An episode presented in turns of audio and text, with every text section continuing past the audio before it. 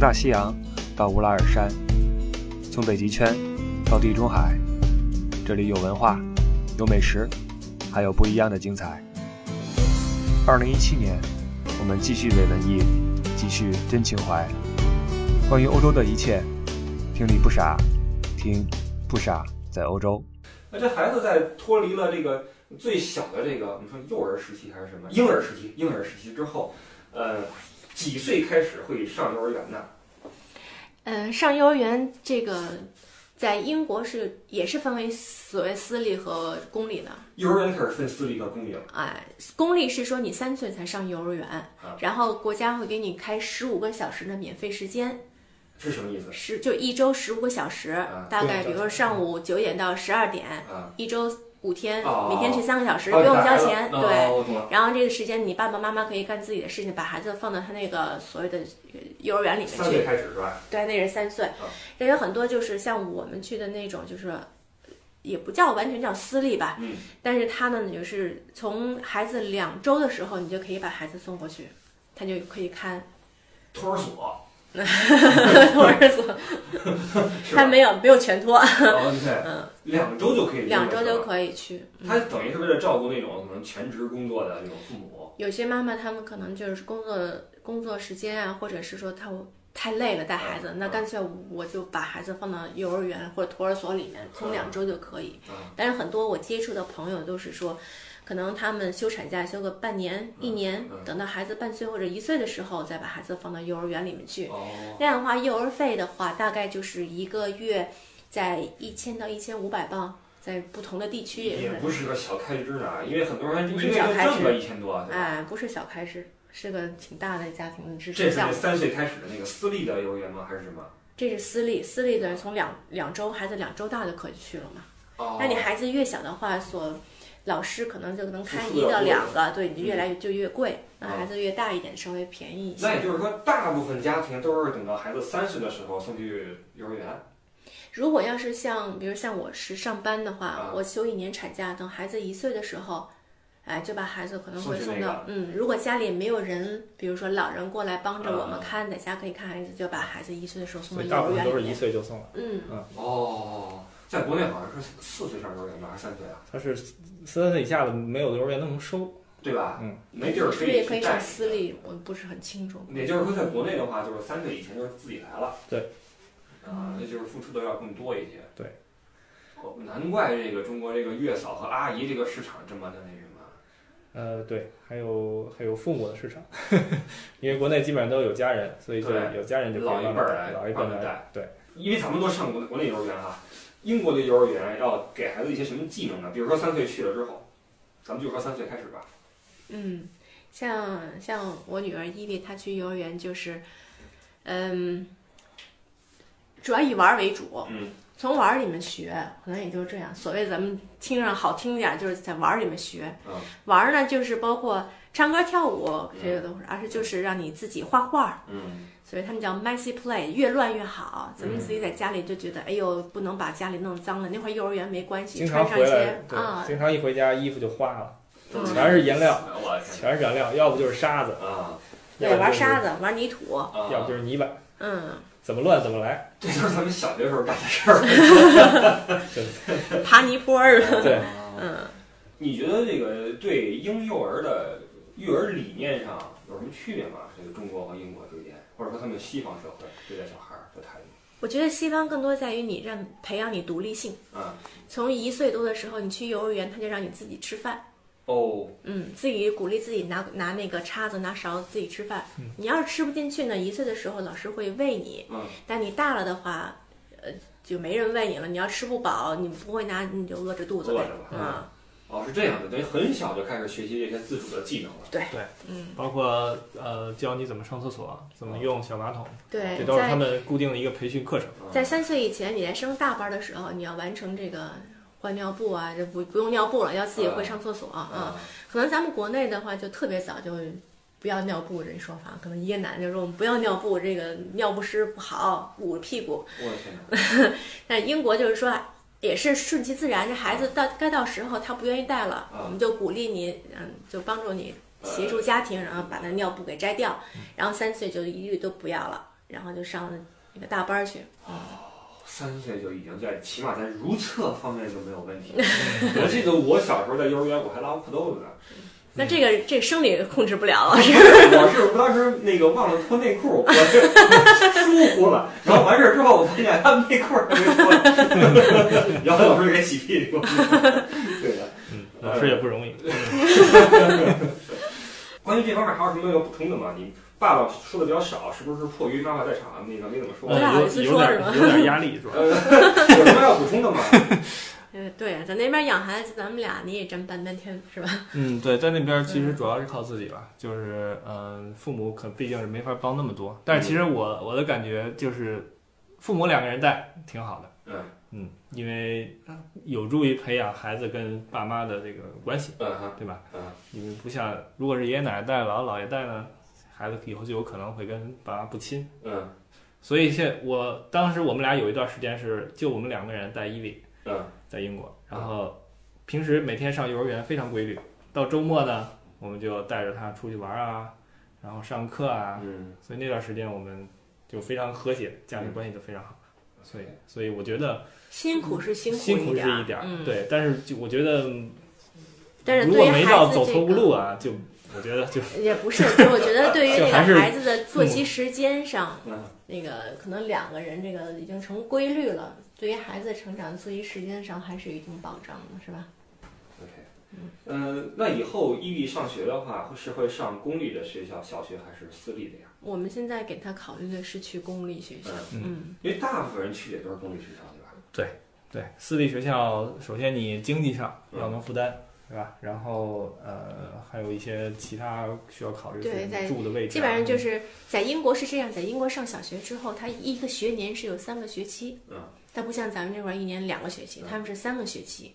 然后呢，一个学期大概私立是在三千到，就是小学这个学前班儿一年级这个，嗯一个学期大概是在四千四千英镑左右吧，一年就是一万多，嗯一万最起码一万二吧，一万以上，一万二以上。十万人民币。还是税后，嗯嗯这对对，所以这个要考虑一下这个家里的经济条件，对嗯尤其是你有两个孩子以上，你不能说送一个那后妈给送一个不管另外一个的也不好，对，嗯而且是越来越贵，因为你年纪轻是一万二，嗯，等你到了六七岁嗯，一个学期就涨到六七千，这样你一年起码得两万英镑，一个小孩儿，两万英镑还只是学费。你假期的时候，对呀你还要跟着那你些要出去玩儿呀土豪同学们出去滑雪去看比、骑个 马，对对对，就有这种问题。所以你一个小孩儿如果上私立的话，一年起码得三万三万三万英吧。嗯镑，三万英镑，那也就是说，你挣的话，起码你得挣个六六六七万吧六？七万还是税后，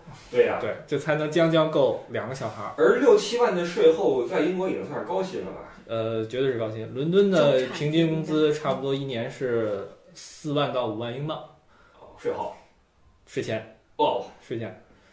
对，这是这是伦敦，伦敦是英国收入最高的最地方。高的，如果是平均到全英国，基本上一年是两万三、两万四。那也就是说，这个在私立里边儿上课的都是什么道明寺、花泽类那帮人。呃，是有钱人其实还是挺 多的。还有就是，就是家里面真的是特别注重孩子的教育问题，砸锅卖铁我把孩子送去。哎呦我天，那就是那谁了，山菜了，是，就是这样。确实都被鄙视，被啊对被对对对，每天都有《流星花园》在私校里 上演。我不能明白为什么《流星花园》这么火。就是这么回事儿。但是他英国因为很讲究呃血统论，所以你如果上了私校，你以后就是这个标签儿，你可以带一辈子。哦以后哪怕你上找工作的时候，啊他都会直接刨回你小学、中学。哪儿如果你是上了私校，啊，别人就会对你刮目相看。因为这样，在英国的话，私校确实是名副其实，也对不是说它是它有说好中坏这样啊的私校有好分，啊但一个就是我们说不错的私校，嗯确实它是在这个孩子的教育方面，它会付出跟公校是不一不太一样。比如说嗯在这个礼仪方面的教育，哦，嗯、你吃饭应该怎么样吃，嗯，穿衣服怎么样穿，嗯校服都是一定讲究。嗯嗯嗯然后以英国那前戴么多帽绅子，士怎么来的呀？对是是全是私校培养出来的。明白了啊然后他们怎这么些形成一个兴趣国民性的一个嗯。一明个白了状态明白？了那对，个兴趣班的话，他们也会就是，比如说女孩子学个跳舞、芭蕾舞啊，啊然后马术啊，啊，就这种比较绅士或者我知那道种了，教育，嗯，明白了。可能钱确实说那个钱花的也有也有一些道理吧，就贵的也有贵的道理，嗯那如果我说我把孩子送去呃公立学校，因为我可能没那么多钱，啊，嗯但是我通过周末让孩子去报骑马班儿，去报什么滑雪班儿去，我用这个方式来弥补。呃，还是不太一样，因为我觉得小孩儿主要是他一个环境对他影响很大。嗯你在私校里，你周围都是这样的小孩儿，对，对啊，嗯你就你就会受到好的影响耳。濡目染的对那，种。如果你要是只是，对吧？行，只是周末去上个课，啊 那你只是学一样技能，并不是培养你的这个社交啊，然后这种对，可能去行为是啊那个贵族学校去骑骑的是汗血马啊， 咱们去骑的是驴， 还是有区别，就是说那边有没有这种课外教育啊，班儿什么的？因为国内很多多，哦很多嗯，也有很多。很多。因为我觉得可能就是我跟国内一些妈妈聊天的时候，就会有一种感觉到国内会对国外教育一种误区，嗯就说国外就玩着就是长大没那么大压力。啊其实也想就是说一下的话，其实不是这样的。要想把孩子培养好，嗯所有的教育那些那些成本你都是要搭进去的，嗯时间上、金钱上嗯，也都是要付出的。对，所以那边的兴趣班也是不老少，像伊维现在三岁半，嗯他已经会去过芭蕾舞班，啊嗯，网球网球班、游泳班，我还有去是就是比如是吧说对乐就是舞台剧班，我像去，这种东西的话，他们其实也是孩子年龄小嘛，嗯就是一个兴趣，你们是为了和那些人攀比吗？嗯， 不是，就是想让他会多一点兴趣吧。啊， 嗯，你比你是比不过那些人的。真比是比不过的。但慢慢孩子长大一点，也会有像，但我觉得好像像咱们国内这种奥数班呀，在那块儿可能不是特别多，是啊，吧他？有更多选择，嗯他并不是只盯着，因为他国内奥数班是因为要上中学加分儿，对那边呢是什么都能加分儿，哦，你只要做好了，啊，到你上，比如说你要考私校，私校是要考的啊，啊不是只是交钱就能上的，嗯哦你要考私校，如果你有特长，你就会加分儿，对吧？嗯所以他特长包括很多类了，你会弹琴啊啊我，知道会骑马啊，音乐体育都对算都嗯算，也就是说这学呃，也就是说这课外班在升学方面也是有帮助的，是有很帮大助，对，帮助等于很大跟。国内是一样一的。样你要为了去好学校，你也要在课外付出一些努力。对，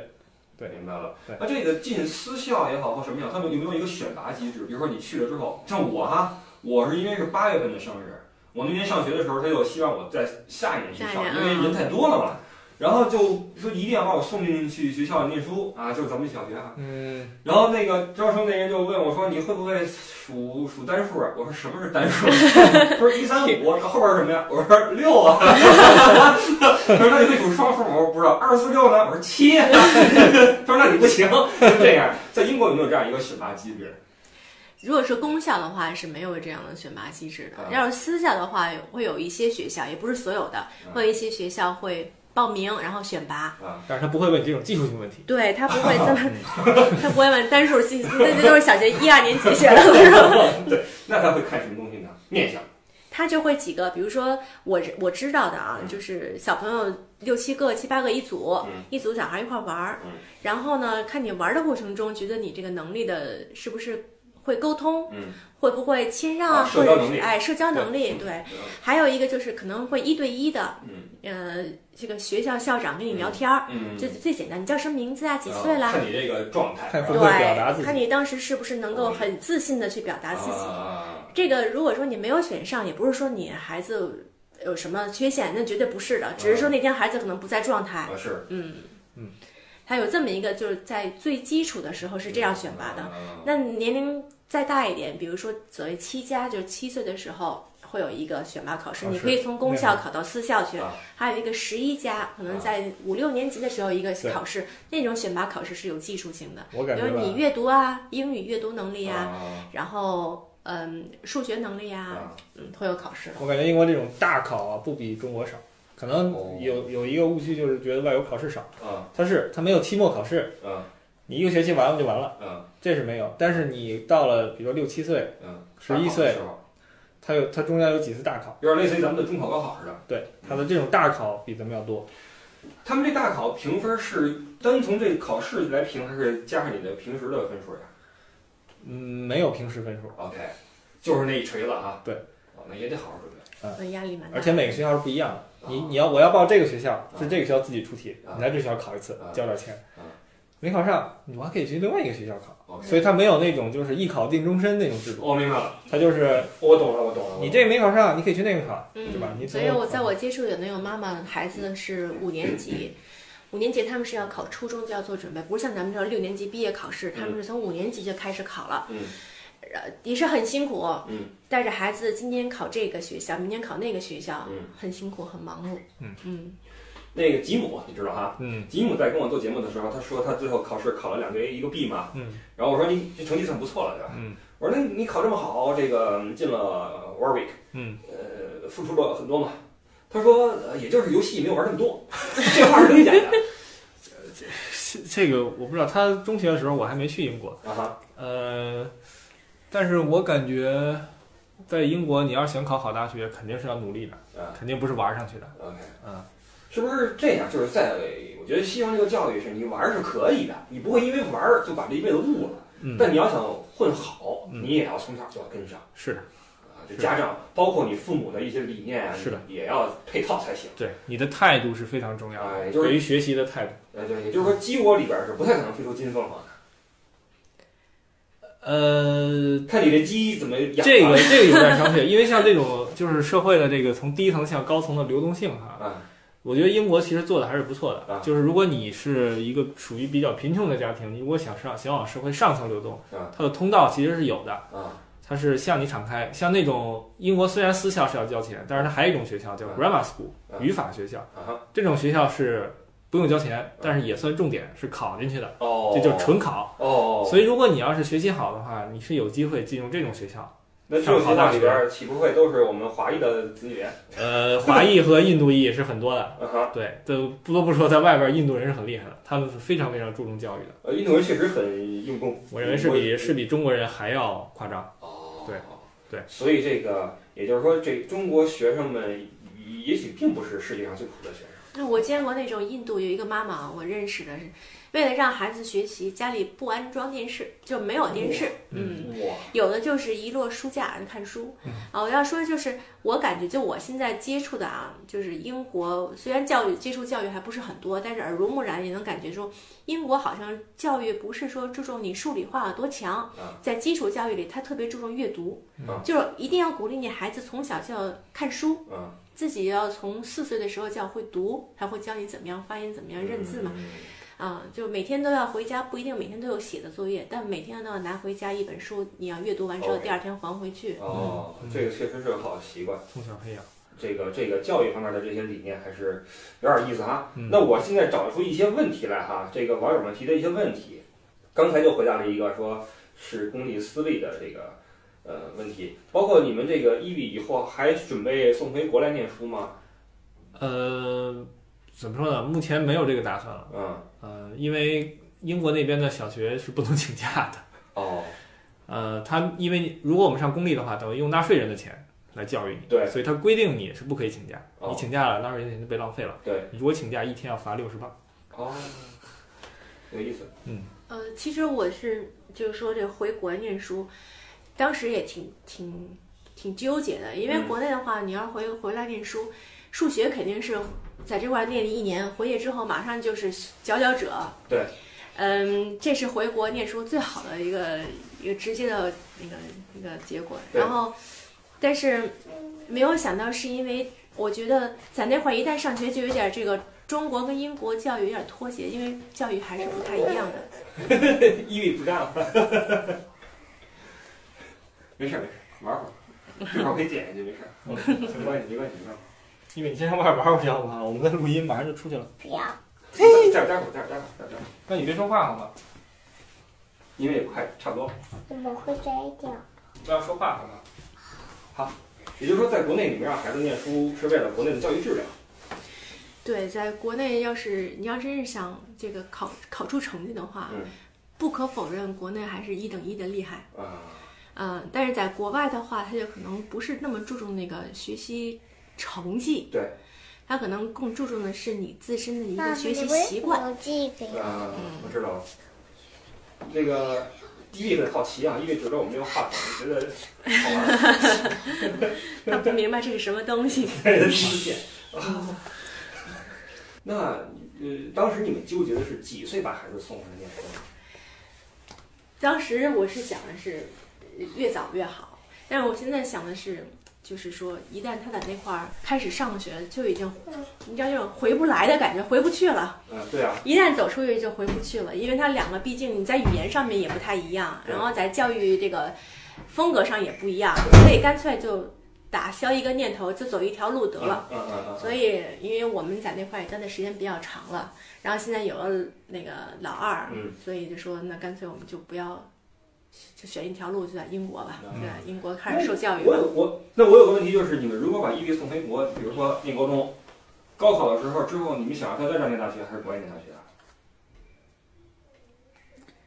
如果是非得走到那一步的话，啊，我觉得是高，就是这个大学还是一定要上外语去念，那不就英回去国了念吗。？ 等于说你就回来就是为了让他有一个好的成绩，然后再出去，所以我们就把这条路已经已打经消了。打消不过很多人就问我说是，你说我们家孩子要是出国的话，应该什么时候出去好？是啊上大学出去好啊，还是上研究生出去好呀？啊，人家现在都高中出去吧？呃中对，学高中出去，那我我们那会儿就差不多，比如五六年以前或者十年以前那会儿，我以前不知道，然后发现那个跟这边上大学的孩子和那边上大学的孩子，我发现还是在国外这个大学教育是很注重的嗯，他们可能在尤其是在英国接触的啊，越小的年级玩的越多，真正特别用力、特别那个嗯玩命需要学习的时候，咱们说非得要磕头磕头那会儿是到上了高中上大学那会儿是真的是要命，嗯，对，嗯。国外大学其实是挺越往嗯后难的越严格，对，嗯咱们这儿好像是反过来了，进大学之后，反 正轻松了。哎对啊，对，现在不知道是不是还是这样哈。对，嗯，好，呃，请教欧美妈妈真的如传闻所说，一个人带孩子毫无压力吗？我觉得但是带孩子的方式方法不太一样，嗯，他们会更多的利用好工具，是吧？对，嗯，比如说，呃，我我那天看一个是像我自己亲身感的感觉也是，现在带两个孩子就要充分利用家里的家里的各种洗衣机、烘干机，啊，你就不用你这个孩子换洗的衣服，你就嗯不用手搓了，就直接放进去了。啊然后该用尿布用尿布，省得你们弄尿介的洗啊来洗去的是吧？？嗯然后做饭也是有现成的，比如烤啊箱、微波炉啊食物，也有老人会说微波炉健康不这个这个不太健康对孩子啊，我也不管了，反正充分的利用这些现有的这些工具来对加快提高自己的生活质量也对啊好，或者是加快生活质速度也行，嗯，这样的话才是对，现在这叫智能生态家居。还有一个就是，大家都说这个是不是，尤其传德国，说已经不用微波炉了，全面都废弃微波炉，什么只用烤箱，瞎掰。嗯，没有这么没有啊，都在用微波炉啊嗯，都在用微波炉，这个不用去信啊。在国外生孩子是不是就可以有身份或者长居权？这个要分国家，我首先问个问题啊，嗯两位现在的身份是什么身份我们俩现在都是中国护照， ？OK 但是是有英国永英国的绿卡。 OK，嗯那这样的话，你们在英国生了孩子，这个孩子的国籍是怎么弄？是这样的，如果我们在没拿绿卡之前啊生的孩子，只能是中国籍，啊这是我们家老大的状态，啊所以他现在是中国护照。啊在我老二是在我们俩拿了绿卡之后生的，啊他只能是英国籍。哦对，所以英国是这样子，就是说，如果你是拿了绿卡，就是必须是英国籍，你没得选，没得选。哪怕我们俩是中国人，生出孩子是必须英国籍。你们这等于还一家生出了两国孩子来。对啊，嗯一个家庭两个制度，对。但是，一些移民国家，像我知道美国啊啊、澳大利亚，落地就是那个如果孩子在他的领土上收生头的，上啊就是他的国籍。啊，英国不是这样子，嗯、也不知道以后美国会不会改啊？美国现在已经把那个啊也也有可能，亲对根的那事儿啊，有可能。双语教育问题，小孩子母语当然是中文了，怎么平衡中文和英语呢？我的感觉是说，像比如说伊利他去幼儿园以后，那英文啊是个学习的速度是蹭蹭蹭的，你都不用教，嗯，跟小朋友玩玩，回来的英语就一套一套的。嗯所以我们在家基本上都是以中文为主，跟他说中文话，嗯就中这个这个汉语。然后在我们社区的时候，因为家中国家庭也是。嗯，越来越多了，嗯所以对待孩子这个中文教育也是特别重视，会有一个地区的那种中文学校，嗯嗯，我们就会把孩子送到中文学校里面，然后让他接受那块儿的教育。主要练读和写，对大学校你是说中文吗？中文。中文，孩子就是会说、听说没有问题，嗯读写，尤其是最后写是绝对是个问题。别说他们了，我们现在自己提起笔来都忘字儿很多字儿都写不出来忘字儿，嗯以后都用电脑。对，嗯你说这字儿怎么写啊？用微信看啊一下就好。 也就是说，这孩子只要是在那边出生的话，掌握两个语言是最基本的事儿，这个不需要太过于那什么，是吗？呃，他们的呃中文是需要补的，哦啊，因为他没有这环境，对就吧没有这个环境。嗯对，出门的话，包括看电视都是英文。是的，在那边哪怕是中国小孩在一块儿，他们也是聊英文，哦，对，对他们会很他自们然在地学校里都对是这样的。对，的，对的，就快好了，这也是最后一个问题，因为已经受不了了。 呃呃，但是国内现在有个说法啊，就是说小孩子不要什么双语，哎，什么事儿？干嘛呀？嘘，马上好了啊，外面等会儿。现在有这么一个说法，就是小孩子不要用双语一起来灌输，造成什么分裂啊， 怎么着，就是脑子坏了怎么着 有这种说法，说给他太多语言，他不知道了。啊？然后，其实，在我的个人的经验和我身边朋友来说，我觉得这个可能有点太偏激了。啊这个孩子可能刚开始，像我周围的朋友，可能一国两种语言那是最基本的，有的甚至父母如果爸爸的一方或者有一方是，比如法国，他基本三三种语言让他学习嗯，所以可能在刚开始的时候，孩子说话晚倒可能是一个现象。啊但一出一开口就是三国语言，他能分得清楚。比如说啊像一位跟我们说话的时候，他可能会就选择哎中文或者是英文对，但他选择如果跟姥姥姥爷或爷爷奶奶说话的时候，他会自动切换成中文，哦他会他会有我就中有了文。语系的这种概念了。对，那这个其实话说回来，就是咱们这个在育儿的时候，是不是很多事儿都太过于理论化了？我们急于去补充很多的这种科学知识，比如说小孩子大脑构成啊，几岁到几岁应该学什么语言呀、导致最后自己虽然掌握了很多知识，但是它未必是实用的。这这个现在你打开微信就有好多这种信息。对，啊有时候像我看着的压力比较大，因为我觉得孩子的他的发展都是特个性化的对嘛。你看那些东西就觉得，哎呦，我们家孩子是不是这个脑子有点问题啊？哦 就是哎呦，一看人孩子怎么都就一种，咱们习惯比较，嗯，说我们家孩子这个年龄到三岁的时候会写字了嗯，那、我们家孩子好像不会拿笔呢，就会觉得有压力 感。所以我说了，后来我就觉得在放放轻松点儿呗，嗯你看这些东西可能是一个参考，还是根据自己孩子来吧。对，嗯所以这个回忆一下咱们当时长大的时候，八十年代初期，对吧？那不也带大了吗？那时候有什么呀？没什么理论是吧？ 没理论知识啊，嗯野着长呗，对吧？没什么可玩的，一把屎一把尿，实际上也带大了。所以我，当然这话我说是没有权威性的，因为我没小孩儿。我想请你给我一个结论，这也是今天最后一个问题：养孩子是不是不必要那么理论化？理论为基础啊，实践还是靠真认本知事。 啊，我们毛主席的这个 实践之前真理的唯一标准。好，你说来说去还是我们这毛主席的这个厉害，哎好吧？现在的情况是，这个伊利的爸爸已经带伊利去去洗手间了。那么这个我就在这儿做个咱们今天节目的这个收尾吧。要不说明吗？嗯，没什么要补充。如果没有还有什么需要问的或聊的暂话，时我也想不到了，嗯，想了咱们再再聊。好吧？嗯。那就非常感谢伊利的爸爸妈妈今天的配合，呃，这个不容易啊！你们带着两个孩子过来，一会儿这个一会儿那个，挤出一小时来跟我聊这节目，非常的感谢。嗯，希望能够就是大家听个乐呵也行，有点儿如果大家能够有个有个这个这个有点用的东西，那就更好了。肯定会有的，因为很多的爸爸妈妈们想知道国外的孩子们是怎么长大的，好吧？那就非常感谢啊，各位的听众朋友，如果我们一切正常的话呢，下周日我们会上线我们的下一期节目，感谢您今天的收听。我是一回茶线下互动节目